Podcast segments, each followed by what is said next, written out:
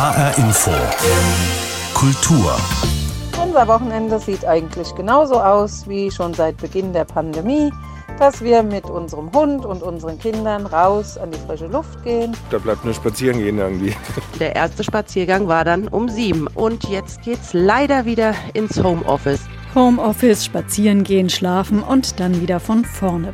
Es fühlt sich ein bisschen an wie Murmeltiertag. Kaum etwas geht, außer der Gang nach draußen. Und der kann spannend sein, je nachdem, wo man langläuft und welche Gedanken man sich macht. Oder wenigstens entspannend. Und vor allem so traditionsreich und so voller Kultur. Rund um den Spaziergang geht es in dieser Sendung mit der inzwischen ziemlich routinierten Spaziergängerin Juliane Ort.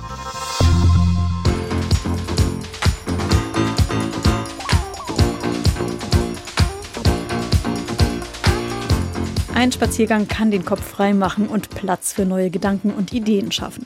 Manchmal sogar richtig gute Ideen. Die hatte im Jahr 1979 auch der englische Musiker Nick Bailey. Nach einem Streit mit seiner Freundin war er durch den Londoner Battersea Park gelaufen und da war ihm die irgendwie naheliegende Zeile in den Sinn gekommen: A Walk in the Park. Als Nick Straker stürmte er damit später die Charts in Deutschland.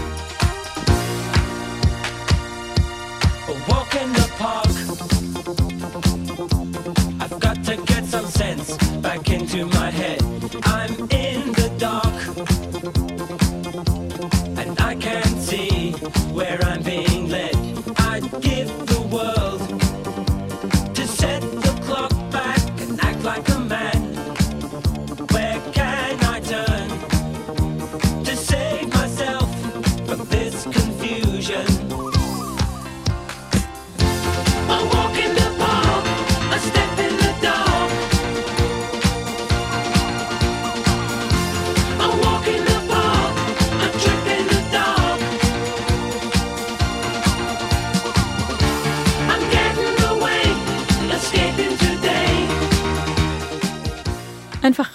abhauen, verschwinden aus der aktuellen Situation, das wünschen sich viele.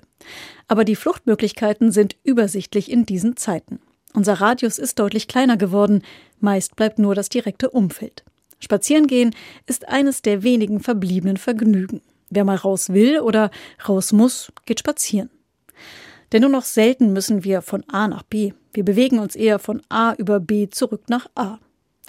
Was passiert da genau mit uns? Das wollte ich von Bertram Weishaar wissen. Er ist Promenadologe, also Spaziergangswissenschaftler. Das ist eine Disziplin, die aus Kassel stammt. Dort wurde sie in den 1980er Jahren von Lucius Burkhardt und seiner Frau Annemarie entwickelt.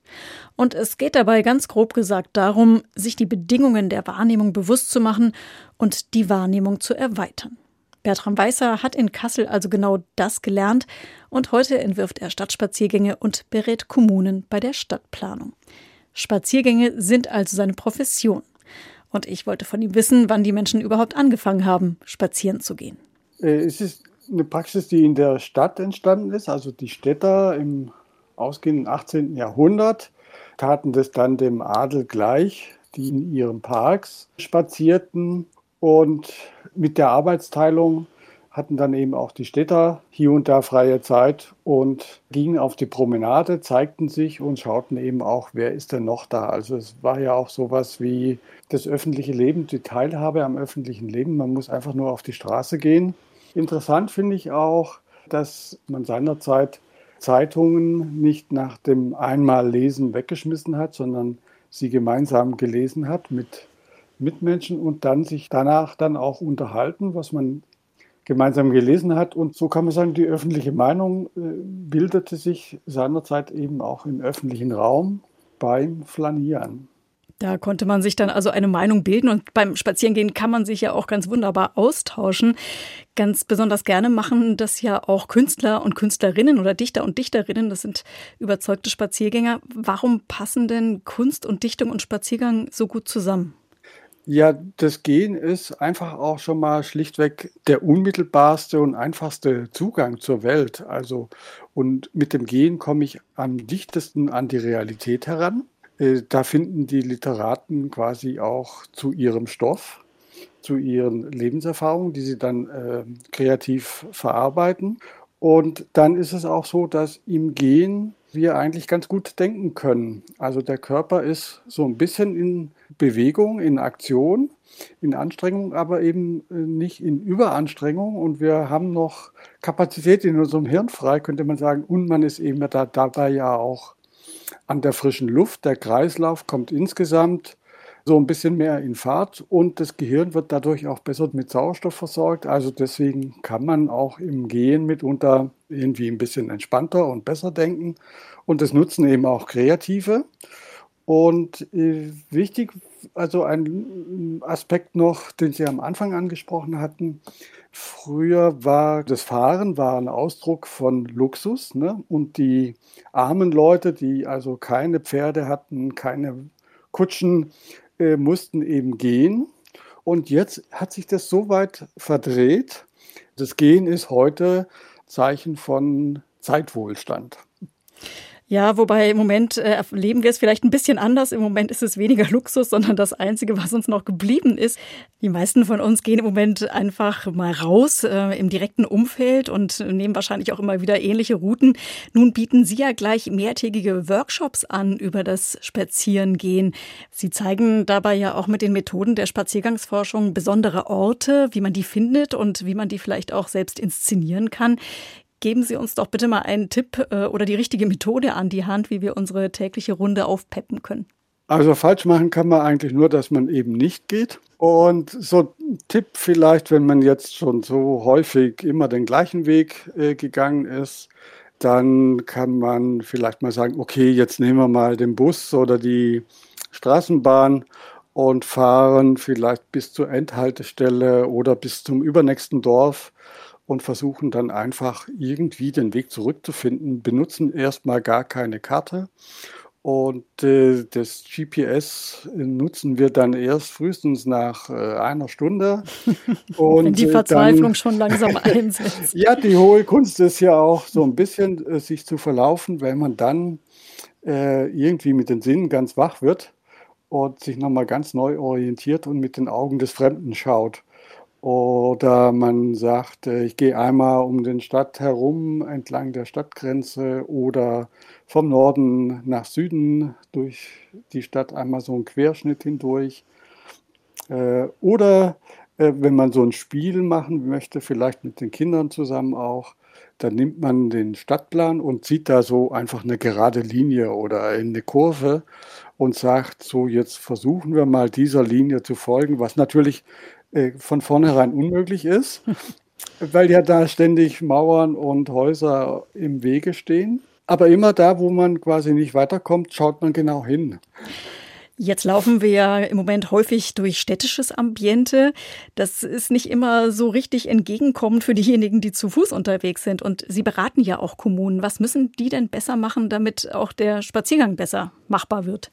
Ich denke, gegen die letzten Wochen haben irgendwie alle äh, verstanden und auch irgendwie so ein Stück weit gespürt, dass unsere Stadtparks eigentlich größer sein müssten, äh, dass da irgendwie ganz schön viele Menschen äh, zusammen unterwegs sind, dass auch äh, häufig die Gehwege äh, viel zu schmal sind.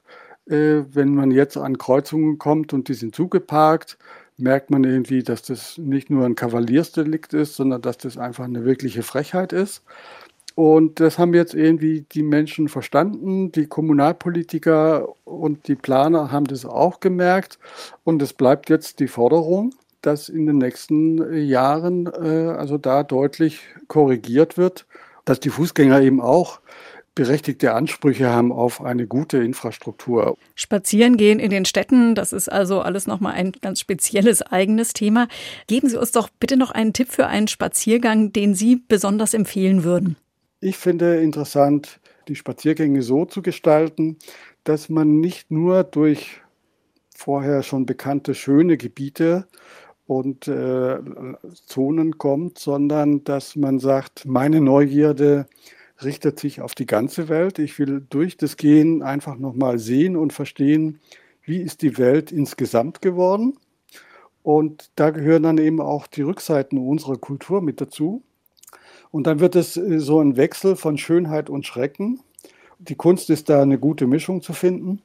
Und das ist dann aber in der Tat wesentlich anregender, spannender und in einem gewissen Sinne sogar auch schöner, als wenn man tatsächlich nur ausschließlich äh, entlang von Prädikatwegen spaziert. Bertram Weißer, Spaziergangswissenschaftler und begeisterter Spaziergänger. Mehr über den Spaziergang kann man erfahren in seinem Buch Einfach losgehen. Vom Spazieren, Streunen, Wandern und vom Denken gehen. Erschienen bei Eichborn für 20 Euro. Without my walking stick, I'd go insane. Can't look my best, I feel undressed without my cane. Have my stick, cause it may rain when it. Can't be outdoors without my cane. My Walking Stick von der US-Band Hazmat Modin. Spazierstöcke waren auch mal sehr angesagt und darauf konnte der stolze Besitzer oder die Besitzerin kleine Wappen anbringen und damit zeigen, wo man schon überall war und welche Gipfel schon erklommen wurden. Die sind ziemlich aus der Mode gekommen, spätestens seitdem die Spazierstöcke aus Carbon sind und man die kleinen Wappen nicht mehr festhämmern kann. Aber gerade wird der Trend neu belebt mit Klebewappen im Retro-Stil. Vielleicht sollten sich die Hersteller mehr auf die Spaziergänger umstellen, die nicht die Gipfel, sondern den Nahbereich stürmen. Mit oder ohne Spazierstock. Die Gegend rund um die eigene Wohnung ist inzwischen schon gut erforscht und alle Wege erkundet. Aber Jan Tussing hat ein paar Tipps, wie Spaziergänge spannend werden. Geocaching ist eine Mischung aus Schatzsuche und Schnitzeljagd. Auf Spaziergängen liegen Schätze aus, sogenannte Caches. Die gilt es mit dem Handy zu suchen. GPS-Daten und eine App leiten die Teilnehmer über Stock und Stein, so wie Nicole Kohlhepp, die sich für Geocaching seit Jahren begeistert. Ich mache Geocaching, weil ich mich mehr bewegen möchte, weil ich einfach mehr in der Natur sein möchte und meinen Hintern von der Couch hochbekommen möchte.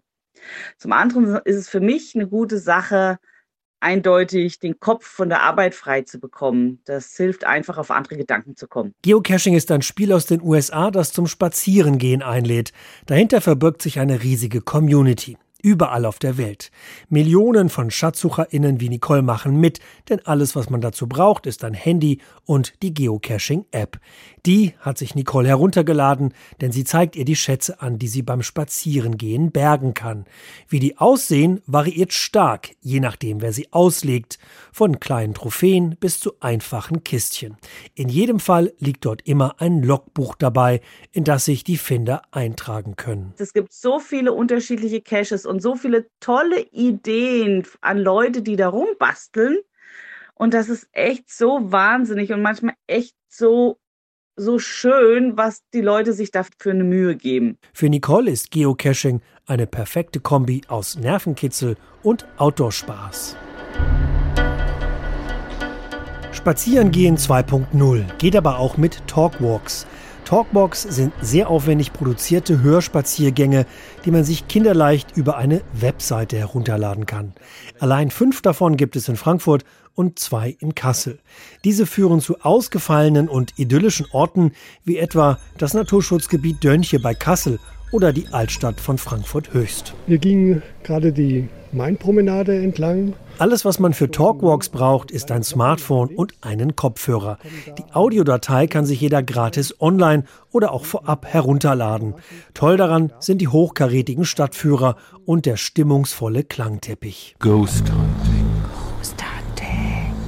Und wer offen für experimentelle Stadtführungen ist, sollte dem Künstlerpaar Heike Rausch und Thorsten Grosch folgen. Sie sind vom Künstlerverein Quersumme 8 und haben akustische Spaziergänge für Frankfurt entworfen, die sie Geisterjagden nachempfunden haben. Ghost Hunting. Ghost Hunting.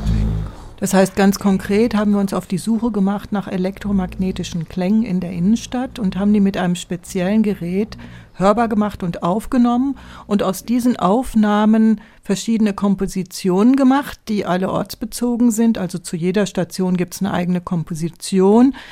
Und ähm, bei jedem Soundfile sind eben auch kurze Textsequenzen eingesprochen. Licht und Farben, Schatten und Dunkelheit, Beim Ghost Hunting geht es darum, seine Hörgewohnheiten an unterschiedlichen Orten in Frankfurt auf die Probe zu stellen und verborgene Klänge kennenzulernen. Wir fanden das ganz spannend. Wie klingt denn eigentlich ein Sendemast? Wie klingt denn eine Straßenbeleuchtung, wie klingt eine Rolltreppe und so weiter und so fort. Das sind alles technische Geräte, aber darüber hinaus gibt es auch Phänomene ganz normal in der Natur, die elektromagnetisch irgendwo sich äußern. An jeder der neun Stationen in Frankfurt hören Spaziergänger eine eigene Klangkomposition, abrufbar über das Handy.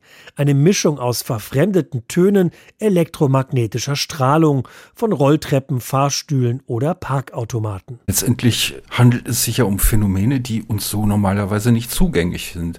Und in diesem Sinne ist es natürlich eben auch was Verrätseltes, was Spannendes und äh, im Grunde begibt man sich auf eine Abenteuerreise. Von der Abenteuerreise über die Schatzsuche bis zum akustischen Stadtspaziergang. In Corona-Zeiten braucht niemand mehr immer die gleichen Furchen durch den Stadtpark zu ziehen. Audiowalks peppen ab sofort jeden Spaziergang auf. Jan Tussing über Audiowalks und Co.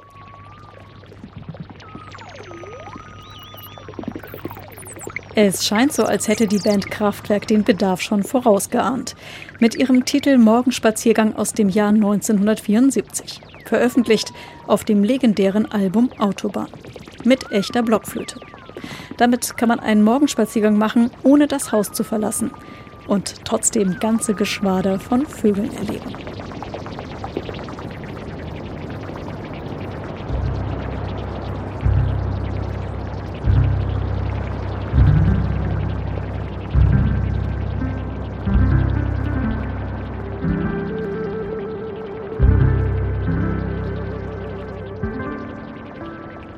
Vom Eise befreit sind Strom und Bäche. So beginnt der wohl berühmteste literarische Spaziergang, der Osterspaziergang in Goethes Faust. Und er endet mit den Worten Hier bin ich Mensch, hier darf ich sein. Die beiden Wissenschaftler Faust und Wagner sind in dieser Szene unterwegs vor dem Tor, wie die Passage im Text heißt. Und sie tauschen sich aus. Denken und Dichten, das haben wir vorhin schon erfahren, funktionieren besonders gut im Gehen. Und die Kombination hat eine lange Tradition. Jochen Hörisch, Literaturwissenschaftler an der Uni Mannheim, kann auch genau sagen, wie lange schon. Wir haben den wunderbaren Fall, dass wir das sehr genau präzise angeben können. Im Jahre 1336 hat Petrarca den Mont Ventoux bestiegen. Und bis heute wird ja der Petrarca-Preis auf diesem Berg vergeben. Und alle, auch ältere Semester, müssen dann eben diesen Berg hinauf spazieren gehen. Das ist an der Grenze noch nicht zum Alpinismus, ein bisschen mehr als ein normaler Spaziergang. Und seitdem ist der literarische Spaziergang in. Da kann man wirklich sagen, da geht es los, dass die Dichter abfahren auf Spaziergänge Spaziergängen. Und wir können ja bis hin zum Versfuß, zum Metrum, zum Rhythmus, der die Lyrik bestimmt, der die hohe Literatur bestimmt, sagen, es gibt sowas wie eine Liebesaffäre zwischen dem Spaziergang und der Dichtung. Dichtung und Spaziergang sind also schon ein gut eingespieltes, vertrautes Paar. Und es gibt einige Dichter und Schriftsteller, die besonders intensiv und teilweise auch exzessiv spazieren gegangen sind, um dabei auf die richtigen Gedanken zu kommen. Es gibt die Besessenen, die wirklich bis zum Abwinken spazieren gehen, würden wir schon gar nicht mehr sagen, sondern eben wirklich wandern und eigentlich nur im Gehen schreiben können. Hölderlin gehört dazu, der spätischen halbwegs wahnsinnige Hölderlin schreibt ein Gedicht mit diesem Titel Spaziergang. Das berühmtere Gedicht ist der Gang aufs Land und wir wissen, dass Hölderlin im rhythmischen, im metrischen, im Versfußgehen seine Verse gezimmert hat. Nietzsche war eben auch so einer, der in Sils Maria am Silvaplaner See auf und ab ging, äh, Robert Walser Stifter und so weiter. Das sind die Extremfälle. Aber ich denke, es gibt so gut wie keinen Dichter, der nicht eine enge, intime Beziehung zum Spaziergang hat. Aber warum ist das so? Warum entwickeln Dichter und Literaten gerade beim Gehen genau die Gedanken und Verse, die es lohnen, niedergeschrieben zu werden? Auch das kann Jochen Hörisch beantworten dass man Unerwartetem begegnet. Der Spaziergänger ist offen, anders als der Flaneur, der in der Stadt bleibt. Der ist der Übermacht von allzu vielen Daten ausgesetzt und muss blasiert sein. Der Spaziergänger öffnet sich, der ist porös. Und dann kommt ihm jemand entgegen, eine schöne Frau, ein Blatt, das vom Baum fällt, ein Windhauch, ein Vogel, ein Eichhörnchen, das von einem Ast auf den nächsten springt. Also der Spaziergänger ist eben der absolut poröse, geöffnete, der die Welt intensiv auf sich einströmen lässt verlässt. Und das unterscheidet ihn von demjenigen, der in der Stadt bleibt und dort eben nicht spazieren geht. Wir sagen dann ja eigentlich auch selten, dass das einer ist, der spazieren geht, sondern es ist einer, der flaniert. Flanieren oder spazieren, da gilt es noch einmal zu unterscheiden, meint der Literaturwissenschaftler Jochen Hörisch. Aber interessant ist ja vor allem, was dabei rauskommt, wenn zwei Menschen miteinander spazieren gehen. Und da geht es nicht nur um Literatur oder Philosophie, sondern auch um Politik. Wer weiß, vielleicht hätte es die deutsche Einheit gar nicht gegeben, wenn nicht ein paar Politiker ein paar Mal miteinander spazieren gegangen wären. Helmut Kohl war gerne draußen mit anderen Staatsmännern. Im Juni 1989, noch vor der Wende, spazierte er mit seinem Besucher Michail Gorbatschow durch den Park des Kanzlerbungalows in Bonn. Es war eine laue Sommernacht. Es gibt so Situationen, die kann man nicht herbeiführen.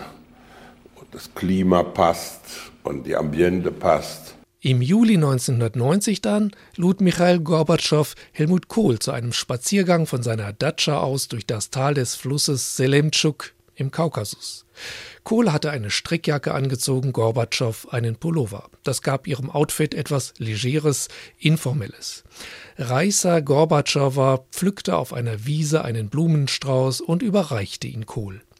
Am reißenden Fluss machten sie Rast. Sie plauderten über Gott und die Welt, wie sich Kohl später erinnerte, hatten aber keine Lust auf große Politik. Wenn Sie kein Vertrauen aufbauen, gibt es kein Miteinander. Das ist im privaten Lebensbereich, in der Ehe, in der Freundschaft unter äh, Menschen jeglicher Art ganz selbstverständlich. Das Vertrauen war schon in der lauschigen Nacht am Rhein aufgebaut worden. Jetzt wurde es bekräftigt. Umso leichter war es dann im Kaukasus am nächsten Tag erst, das mit der deutschen Einheit und der NATO-Mitgliedschaft, die große Politik also, zu besprechen und zu regeln. Bei Spaziergängen entwickelten sich persönliche und gleichzeitig hochpolitische Freundschaften für Kohl. Am 4. Januar 1990 besuchte Kohl Frankreichs Präsident François Mitterrand auf seinem Landsitz in Latsch in der Gascogne. Die beiden Männerfreunde, die sich schon 1984 in Verdun auf dem deutschen Soldatenfriedhof symbolträchtig die Hände gereicht hatten, machten Spaziergänge durch die Kiefernwälder der Umgebung, kamen sich persönlich und dadurch politisch so nahe, dass sie sich schließlich einig waren über die deutsche Einheit. Auch Helmut Schmidt und Erich Honecker spazierten mal gemeinsam am Döllensee. Das war 1981. Der Bundeskanzler war zu Besuch in der DDR beim Staatsratsvorsitzenden. Ein richtiges Lustwandeln in eher steifer Atmosphäre war es wohl nicht. Immerhin war man mal unter vier Augen. Aber es entwickelte sich keine rechte Männerfreundschaft zwischen den beiden. Nach dem Ende der DDR, sagte Schmidt später, werde den Namen Erich Honecker irgendwann niemand mehr kennen. Im Jahre 2030 werden nicht einmal mehr die Kinder in der Schule lernen, wer Erich Honecker gewesen ist. Bei Staatsbesuchen ist es für das Protokoll ratsam, Spaziergänge vorzusehen, eben weil das gemeinsame Flanieren so etwas Friedliches und Zugewandtes hat. Auch Deutschlands erster Bundeskanzler Konrad Adenauer frönte nicht nur bei Besuch dem gesunden Spazierengehen. Jeden Mittwoch spazierte er mit seinem Kanzleramtschef und engsten Vertrauten Hans Globke im Park des Bonner Kanzleramtes. Dort besprachen sie allerhand unter sich. Berlins regierender Bürgermeister Walter Momper, SPD, traf sich in den 80er Jahren regelmäßig im Tiergarten zum Spaziergang mit Ex-Kanzler Willy Brandt und beide besprachen dabei ebenfalls die politische Lage. Christoph Keppeler über Spaziergänge, die politische Entscheidungen und Beziehungen geprägt haben. Wahrscheinlich war es aber eher ein Torkeln, das Ding zu einem der bekanntesten Titel von Police inspiriert hat. Später hat er erzählt, wie es dazu kam. Er sei betrunken in einem Münchner Hotelzimmer auf und ab gelaufen und er habe zu dem Riff, das ihm da gerade durch den Kopf gegeistert ist, Walking Around the Room gesungen. Das war ihm am nächsten Tag etwas zu unspeziell und so wurde daraus Walking on the Moon.